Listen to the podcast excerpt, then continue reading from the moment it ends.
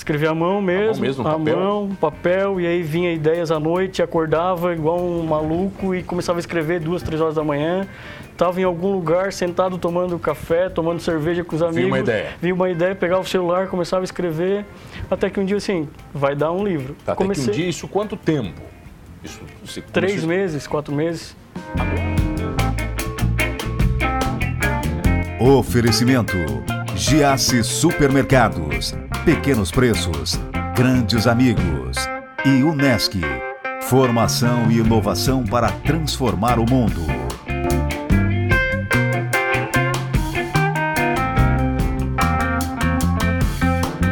Olha, o cara é biólogo, hein? Já percorreu o Brasil inteiro, alguns países, ama política, mas está sentado no meu sofá de couro porque virou escritor e eu tenho o prazer de receber Ivan Reus Viana. Tudo bem, meu bruxo? Tudo bom, Ana? Um Que prazer, estar aqui com o receber. amigo. Tá, vem cá, essa história toda. Por que de biólogo para escritor? Então, mano, eu sempre fui aficionado por história medieval, né? Sou um leitor afinco ali de Bernard Cornwell, as crônicas saxônicas, a busca do grau, as crônicas de Arthur. E sempre me inspirei muito nele nas minhas leituras. Mas via que na- nessas leituras eu queria algo mais que o Bernard não trazia. Que a minha formação de biólogo, ecólogo da paisagem, né, buscaria algo mais de descrição de paisagem nessas histórias. Algo que o Bernard não traz. É um pouco que mais descritivo, que ambientação? a ambientação do do- dos lugares. Que, claro, ele é um escritor fenomenal, mas eu senti falta disso nele. Foi onde que eu comecei, ah, nas minhas leituras de várias outras coisas que eu também leio, além de coisas medievais, comecei a escrever, a fantasiar algumas coisas. A política te ajuda a fantasiar A ou não? política também.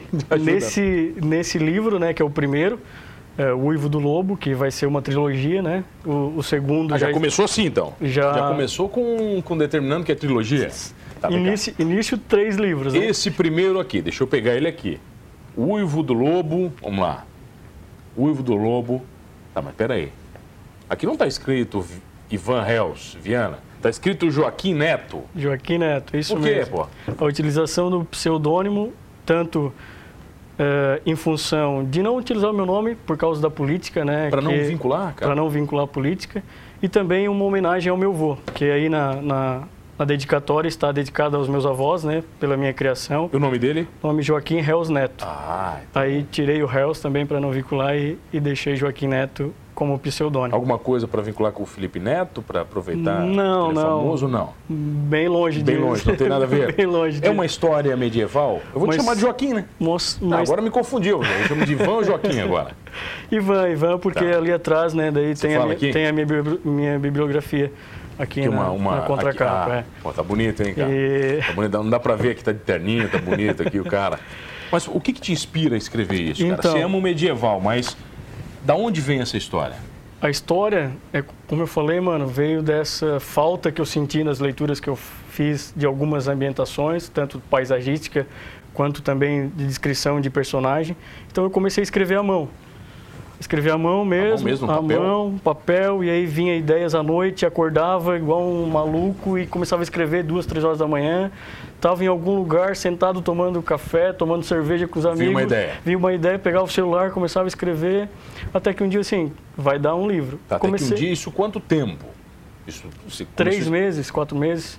Agora? É recente? Não, esse primeiro já Ah, é tá. de 2016. Já, tá, já, tava, já. Já. tava escrito. Aí, em três meses com essas escritas, eu assim, vai dar um livro. Fui para o computador e comecei a transcrever. Nessa transcrição, eu comecei a perceber que não era só um livro. Dava mais de um livro, dava dois, dava três. E comecei a dividir, então, é, na cronologia, né? O primeiro livro, que já estava ba- basicamente pronto nas minhas escritas à mão. O segundo livro, então, que está com 60% pronto. E o terceiro já tem toda a narrativa, que é só terminar o, o segundo e começar a escrever Tá, o o que, que terceiro. você pretende? Ficar rico como escritor no Brasil? Eu quero O que, que você quer? ser Você quer tipo o ser Bernard? Kroll, Você quer ser reconhecido? conhecido, com, as com a história, né? Tá, a história trata do quê? A minha, a minha eh, divisão né, de ideias com o Bernard, eu vou citar bastante ele, porque é um dos autores que eu mais me, me baseio para escrever. Ele é um assíduo historiador. Ele his- historia né, a história medieval europeia entre o século V e o século XV, foi onde ocorreu a Idade Média. E nesse uh, estudo histórico dele, ele fantasia, né? A, a narrativa da Crônicas Saxônicas, que são 11 livros, tem o 12 agora, vai ser lançado. Você já leu todos? Todos. Eu espero lançar no Brasil e já compro.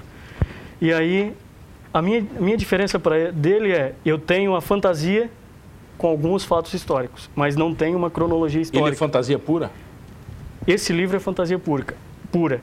Esse mapa que tu estás vendo aí, que são dois reinos, né? Tem um mapa aqui, deixa eu ver se dá foi, para mostrar foi aqui. Foi construído para mim, por, por mim, né? Não dá para ver direito. Tá é, fininho. porque ficou em preto e branco devido tá. à impressão, né, mano? Mas é Elic e Urep, essas são as duas, os dois reinos que ocorrem todo, toda a fantasia. Se passa onde? Na Europa saxônica? Fantas, é? Fantasia. Ah, tá. É fantasia é também, fantasia. Não, não, tem um local real. O Crônicas Saxônicas é na, na Grã-Bretanha, né? E a minha história é totalmente fantasia. Ela traz os fatos históricos da história medieval no que? Alguns historiadores dividem a história medieval, a divisão da sociedade, em três grandes grupos, que eram o clero, os guerreiros e os camponeses. Então, tem a, a perda de comando de Roma, quando eles começam a enviar os, os sacerdotes, né, os, pap, os padres, para é, batizar ou, ou cristianizar os, os povos bárbaros, né? Os pagões. Então, os pagões. Isso tem. Pagãos? Muito... É pagãos ou pagões? Pagãos. Pagãos, né? Pagãos. Pagãos. Pagãos. Tá. Então, tem a entrada da Igreja Católica aí, que eu é, faço uma crítica bastante grande à Igreja Católica. É isso então, também dá, agora está atacando a Igreja. A Igreja também. A Igreja vai te odiar pelo livro, é isso? Mas são fatos históricos, né? Que aí tem algumas verdades. Posso ler aqui a sinopse? Os aqui? deuses nórdicos também. Ah, tá todo mundo aqui na história? Tá. Eu fantasio também os deuses para não seguir a, a risca, né? Para não ser um, um, um copia e cola de outros livros. Mas o único deus nórdico que aparece, que eu mantenho, é o Odin, né? Que é um dos maiores deuses nórdicos que aparece tanto a Valhalla, né, que é para onde os vikings morriam em batalha, que é o nosso céu, também não uso Valhalla, uso Yahvé, que é um outro nome, então são nomes... E você inventou tudo, cara? Tudo invenção. O pessoal não te chama de louco quando você começou a falar disso? Agora que algumas pessoas começaram a ler, eles me olham assim e dizem assim, de onde é que surgiu? De onde é que você tirou esse nome todo? Que nome? Não, lá atrás, tem, nome. lá atrás tem a lista de nomes. Ah, tem uma lista aqui? Eu faço questão de colocar para o pessoal não se perder, ah, né? Ah, tem uma lista aqui, uma... E aí por aí tu tira. Que são baseados né, em, em nomes vikings, né? Adiev, filho de Galev, Algar, Argene, Baruch, Beda, Berik, Betiev, Burton, mas você tem que fazer um, um estudo muito detalhado também da história. De nomes, de nomes medievais, nomes vikings, né? O protagonista desse nome é Orven, que é na quinta geração, que tem a sexta e tem a sétima. Então, são, assim como meu avô, Joaquim, ele é o quinto do nome dele, né? Eles, o, o tataravô dele veio de Portugal, Joaquim, e dali em diante o, o tataravô dele, o bisavô, o vô, o pai, é tudo Joaquim. Então... Tá, vem cá, o que, o, que me, o que me intriga, como é que funciona a história do pseudônimo? Você tem que registrar ele em seu nome, como é que funciona isso do ponto de vista literal? É porque de direito autoral? É, quando tu lança um livro, tu tem que registrar ele na Biblioteca Nacional, né? Para ter o ISBN aqui, isso. né? Isso. Aí quando tu registra na Biblioteca Nacional, tem um, um, um campo que é tu utilizou o pseudônimo ou não. E se, ti, se tu utilizaste, qual pseudônimo. Aí tem o autor, que é o meu nome, Ivan Reus Viana, com pseudônimo de Joaquim Neto. Ah, só isso? É, só essa. Não, não precisa registrar em mais nenhum lugar Nada. isso? É só isso. Tá, e não pode vir o Joaquim Neto e exigir dizer que o livro é dele, pô? Tá registrado. Tá bonitinho. registrado. Tá, já tá vendo o livro? Já está venda no site da editora Albatroz, foi publicado na editora Albatroz. Já com, vendeu algum? Com Como é que selo é? da Saramago. Como é que funciona? Como é que funciona essa história? Você, te, você acompanha isso ou não? Esse livro, ele foi lançado na Feira Ler do Rio de Janeiro, agora em novembro, né? A gente esteve lá na feira durante quatro dias fazendo a exposição do livro e a, e a, venda também lá na hora, né? Teve alguns canais do Rio de Janeiro e tudo mais que a gente fez algumas entrevistas. E a partir do momento que tu lançou o livro, já está no site da editora Albatroz e agora com o Marketplace vai para Submarino, para Saraiva, mundo. vai para todas as livrarias online do Brasil. Você tem noção que, por exemplo, isso pode estourar? As pessoas podem amar o seu livro daqui a um mês e é estoura no Brasil? É isso que eu espero. Quantos foram produzidos inicialmente? Inicialmente uma tiragem de 500, mas a editora, ela mantém a, a, a editoriação, né? Tá lá, prontinho. Tá lá, Se precisar... Prontinho se estourar, ela, ela, vai mandar embora. Vamos falar disso na volta, pode ser? Pode ser. Eu tenho o prazer de receber agora Você Ivan ou Joaquim. Ivan Reus Viana, o Joaquim Neto, lançando o livro aqui no Humanos. Quentinho, em quanto tempo? Dois meses. Dois meses? A gente já volta é rapidinho, é só o tempo de eu fazer uma guerra com os vikings aqui. Voltamos, voltei aqui no Manos Talk Show e você já sabe, comigo, Mano Dal Ponte, duas entrevistas sempre inéditas todas as noites aqui na RTV, canal 19, 53.1 da sua TV aberta online no rtv.net.br. Perdeu um programa Humanos? Não se desespere. Você pode ir lá no YouTube, curtir os programas completinhos com áudio e vídeo ou no Spotify. Procura lá Humanos Talk Show, você vai curtir também todos os podcasts completos, inclusive este com escritor, biólogo, político, Ivan Reus Viana, o Joaquim Neto. Você falou que você trocou de nome justamente para a política não atrapalhar. Por que, que você acha que atrapalha, cara? O momento que o Brasil está vivendo é perigoso para quem se mete com política? Também por isso, mano. Mas, como tu bem falaste ali, eu faço alguma crítica à Igreja Católica. E aí, na cidade onde a gente vive e a roda de amigos que tu vives, a maioria são assíduos a alguma designação. Tá, Ivan, mas você não escreve e, um livro para seus amigos. E aí, ah. Você não faz nada para seus amigos. Quando explodam seus amigos. Quando tu expõe uma ideia, um, um, uma fantasia que tu escreveu, tu corre o risco das pessoas verem que aquilo ali talvez seja uma. Tá, mas seus amigos compraram o livro já ou não? A maioria deles sim. Ah, então tá beleza. Deles... Tu só aceita a crítica de quem comprou, entendeu? de quem comprou. É, porque é comprou. O pessoal está criticando tem bastante pessoas que estão me procurando falando disso, de como eu criei esses nomes, que a história ela é envolvente, porque assim como tu pega um livro do Crônicas Saxônicas, que é baseado é, é, na quantidade de páginas, que é 250, 260 páginas, tu não consegue parar de ler.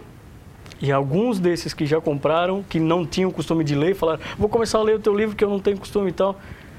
Ela, eles falam que a história chama. E aí tu ficas lendo o livro uh, ficcionado para terminar, e aí quando chega no final. Ele não acaba? Cadê? Vai tá ter... esse então spoiler, ele não acaba. Não acaba. Vai é, acabar no terceiro. Tipo Senhor dos Anéis, que eu fui no cinema e eu não sabia que era uma trilogia.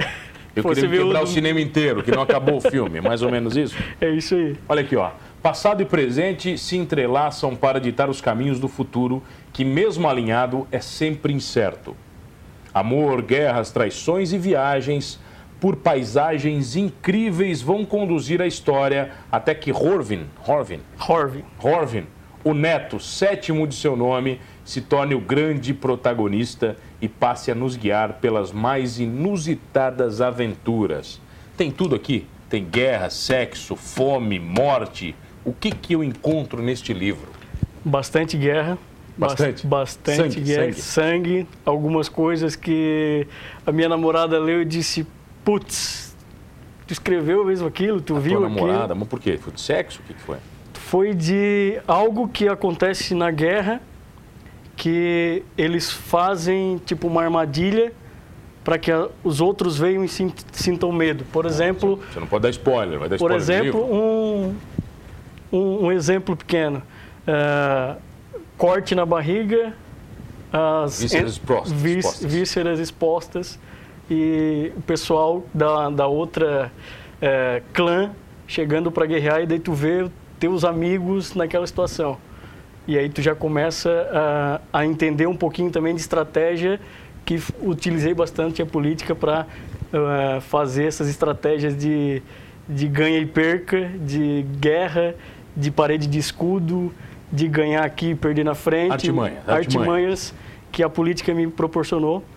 E por isso que hoje eu estou lá em Florianópolis fazendo ciência política, doutorado. Doutorado em ciência política? Para entender um pouco mais, para voltar daqui uns anos para a cidade e tentar Você está morando organizar. em Floripa agora? Como é que é? Eu estou morando em Floripa de segunda a sexta e sábado e domingo volto Aí você volta para a capital volto, do Mel. Volto para a capital do Mel. A série Vikings te influenciou de alguma maneira? Tem Você ba- assistiu ela inteira ou não? Toda, toda, toda a série VIX. E tem, tem bastante influência, principalmente na parede de escudos, né? Que, Eles fazem muito, né? que é, é bastante evidente, né? Da, do povo viking, né? Eles, quando com- vieram ah, colonizar outros lugares, eles tinham essa, essa vantagem para eles, porque o povo, ele, ele lutava, os, os que estavam na terra, né? Na- no local, eles lutavam livremente. Quando o viking começou a vir e ele formar a parede de escudos, e aí esse pessoal não conseguia transpassar a parede, eles tiveram uma grande vantagem, por isso que eles foram tomando quase toda a Europa. Eles lutavam como, como unidade, né? como unidade. E aí tu teve, eu tive que estudar bastante porque em alguns relatos falavam de duas, três, três capas, né, de escudos, porque tem a primeira que protege o- os pés, o joelho, aí vem um segundo que protege o teu teu tronco, tem um terceiro que protege a- as lanças, né? E aí tem também outros que tem um quarto, que tu forma quase que uma, uma bola, né? E aí tu vai avançando. Mas o grande problema dos vikings foi quando eles começaram, não tinham quase para onde mais expandir, e começaram a guerrear entre eles. E aí se saiu bem quem aprendeu alguma coisa a mais, porque tu vai guerrear com a mesma força que tu tinha, mesma situação, A né? mesma estratégia, Mesma né? estratégia. Então alguns povos se destacaram por aprender alguma coisa, tanto até com os romanos, né? De arte de, de guerra. E aí essa parede de escudo ela é bem envolvente, porque ali eu trato, por exemplo, né, um guerreiro na primeira fileira, lá embaixo, segurando as estocadas de lança, de machado, de espada, o guerreiro que está ali do outro lado, que leva O que ele uma... está sentindo, é o isso? que ele está sentindo, a transpiração dele, o que ele sente quando o colega do lado dele é ferido, acaba morrendo, o sangue escorrendo para baixo do teu pé e tu escorrega, e aí vem uma outra lança contra ti. E aí tem páginas inteiras que tratam só de uma briga, por exemplo. Devia ser um período bem tranquilo, né, da história. Só amizade, só, Só, amizade. só amor, né? Só o, o, que, amizade. que, o que que esse período influenciou é, no mundo de hoje, Vá? Aí eu trato bastante também, Bano, de, do período que a gente está vivendo, de algumas questões de rivalidade, né? Que a gente vê, não só em políticas, mas questões ideológicas também. Então, é quase uma crítica à sociedade atual, A E- sociedade brasileira? sociedade brasileira. E vividas num período medieval de ficção, né? Com o- a minha ida a Florianópolis para fazer o doutorado, a gente está trabalhando muito em questão eh, uni- única, né, de povo. Tem um, um livro que se chama Terra Pátria, que ele diz que o Mano não mora em Sara, o Ivan não mora em Florianópolis, o João não mora em São Paulo, o outro não mora em, em sei lá, Nova York. A gente mora no mesmo lugar. A gente só tem uma terra. E a gente tem que começar a entender que o que a gente faz aqui no local, ela tem influência no global inteiro. E a gente não vai ter uma segunda terra, uma terceira terra. É tudo intercalado, é uma engrenagem. E a gente está à beira de um, de um colapso. E um colapso universal. Todo E- mundo vai sofrer. Todo mundo vai sofrer. A gente já. é, esse professor, que o nome dele é Paulo Freire Vieira, que é o meu professor da, da UFSC hoje, ele diz que a gente está numa UTI. Não há mais volta, né? A humanidade não, não consegue mais voltar para tentar rever os seus erros e organizar a casa. A gente está numa UTI. Agora a gente não sabe quanto tempo a gente vai ter de vida. Eu quero saber o seguinte: você ganhou moral virando escritor? Quando você mostra a obra pronta para as pessoas, Há o uns- cara te olha diferente. Não, peraí, agora o cara é escritor, tem um livro publicado. há um, Muda. há um certo uma mudança de pô cara lá do Campo Mailuzia escreveu um livro quero ler para ver se não é, não é copia e cola de outros lugares mas há uma mudança há uma mudança de que tu tens algo a mostrar né mano Que as- a glória do avô pode ser passada para filho e neto diante de uma guerra prestes a levar um reino à ruína. Somente um homem terá o poder de unir todos os clãs a favor de uma causa comum, a sobrevivência de um reino. O Uivo do Lobo, de Joaquim Neto, Ele que é Ivan Reus Viana, aqui no Humanos. O pessoal compra? Editora Albatroz, no site direto da editora, mas já é a partir de fevereiro em todos os sites Submarina, de livro. Americanas, Amazon, tá lá tudo bonitinho? Tudo. Vai ser digital ou não? Não, nesse primeiro momento Ainda não. Não, eu quero lançar os três, a trilogia completa em físico, e aí depois, quem sabe, Bom. no digital. Ivan, Só um- mais uma, uma dica, mano. É, a trilogia, ela vai, além de continuar a história, a capa do livro também. É, a segunda capa vai ser continuação da primeira e a terceira da segunda. Então, tu vai botar, poder botar na estante Vai ficar bonitão. uma imagem só. Tá certo, olha, faz o seguinte, compra o seu livro, tá bom? Porque esse aqui já tem dono, é meu. Ivanzinho, obrigado pela presença. Eu que agradeço, mano, e estamos à disposição. Obrigado a você que está comigo todas as noites aqui no Manos Talk Show. Não esqueça de uma coisa, hein? Sobreviventes ou não, somos todos humanos. Oferecimento: Giasse Supermercados, Pequenos Preços, Grandes Amigos e Unesc. Formação e inovação para transformar o mundo.